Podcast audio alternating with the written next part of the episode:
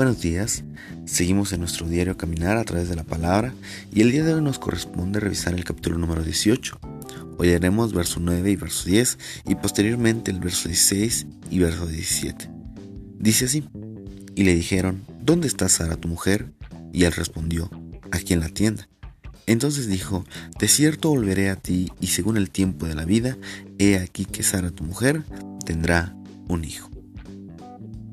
Después de muchos años, vuelve a aparecer nuevamente Dios a Abraham, pero ahora se presentan tres varones delante de él, y Abraham estaba sentado a la puerta de su tienda, mientras hacía mucho calor.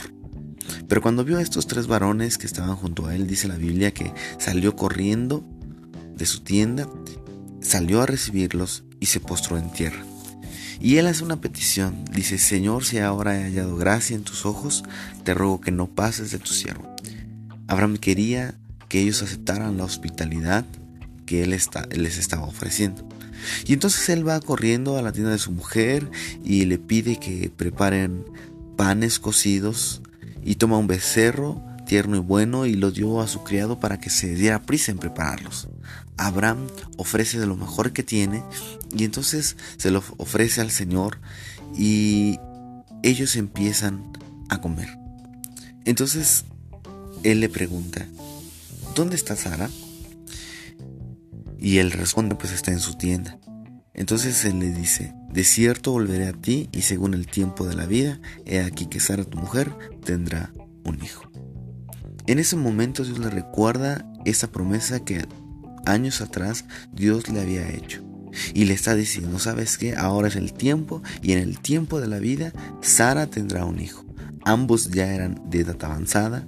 A Sara ya le había cesado la costumbre de las mujeres, ya no menstruaba. Entonces Sara escucha desde su tienda y él se ríe. Y ella se ríe, perdón. Y entonces se pregunta, ¿acaso yo siendo una mujer tan vieja voy a estar otra vez embarazada? ¿Voy a poder estar embarazada? Y entonces Dios le dice, ¿por qué se ha reído tu mujer? ¿Por qué ha dicho que si será cierto que pueda dar a luz siendo ya anciana?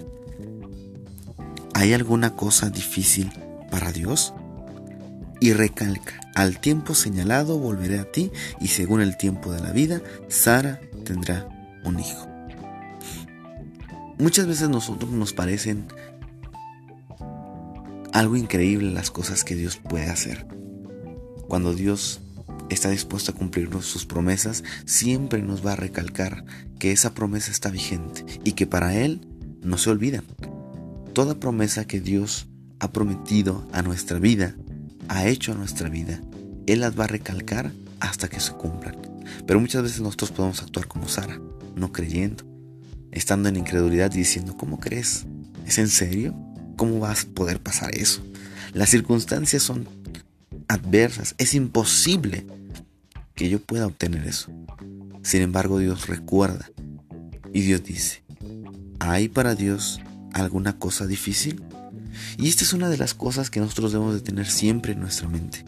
Esa promesa del nacimiento de Isaac era una promesa hecha por Dios y la, y la cual iba a ser cumplida por Dios. No, depende no dependía de Sara, no dependía de Abraham, sino dependía de Dios.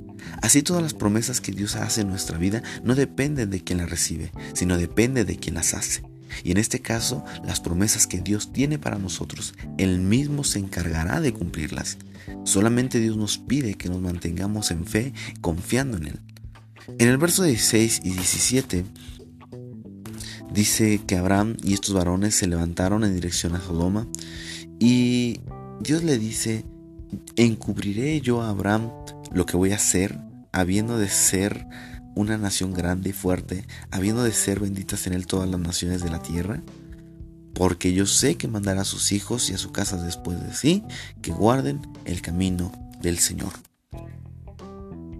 Después de comer, después de estar en comunión con Abraham, se levantan en dirección hacia una ciudad llamada Sodoma y entonces Dios dice, ¿acaso voy a encubrir mis planes Abraham?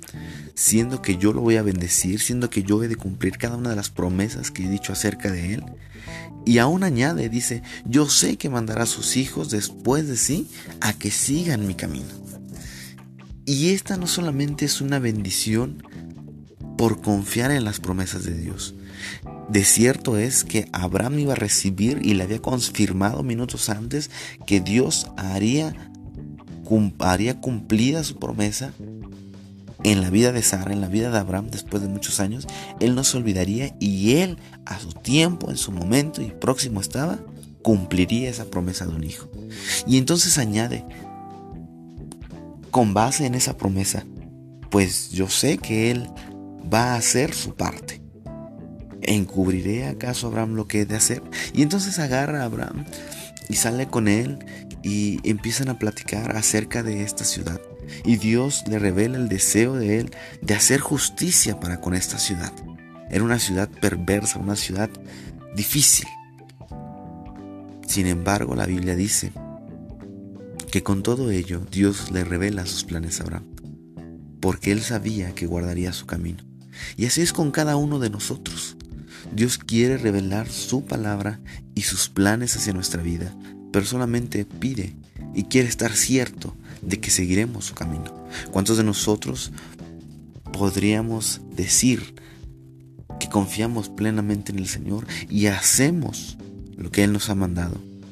Y hemos inculcado en nuestros hijos el cumplir su palabra.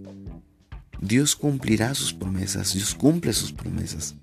Pero qué mejor que sea Dios mismo el que dé testimonio de nuestra fidelidad. Qué mejor que sea Dios el que dé testimonio de nuestra fidelidad para con Él, de nuestra responsabilidad para con Él y que nosotros cumplamos cabalmente esa responsabilidad que Él nos ha dado. El día de hoy podemos decir que Dios siempre es fiel.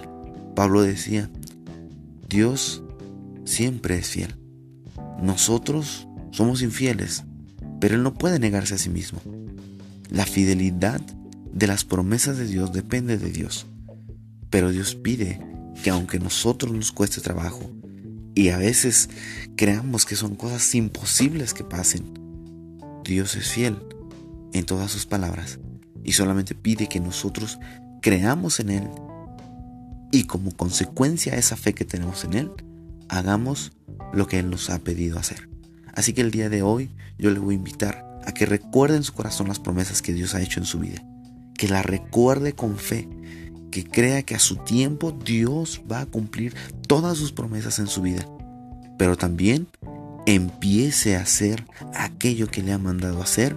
Siga haciendo lo que Él le ha mandado hacer. Y que el testimonio de Dios para con su vida sea ese porque yo sé que mandará a sus hijos y a su casa después de sí, que guarden el camino del Señor, haciendo juicio y justicia, para que Dios haga venir todo lo que ha hablado acerca de usted y de mí.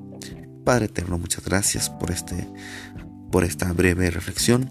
Yo te ruego que tú seas el que afiance nuestros corazones hacia ti, el que nos afirme en fe, Señor, para tus promesas, para con tus promesas, pero también, Señor, que des y pongas un espíritu en nosotros tal que podamos cumplir tu palabra cabalmente y que tú estés cierto que nuestra vida, aún después de nuestra vida, nuestros hijos guarden tu camino y tengan esa fe verdadera puesta en ti. Muchas gracias por todo lo que haces. Muchas gracias por tu palabra. Enséñanos a vivir cada día a tu lado. Enséñanos a vivir cada día junto a ti. Gracias. En el nombre de Jesús. Amén.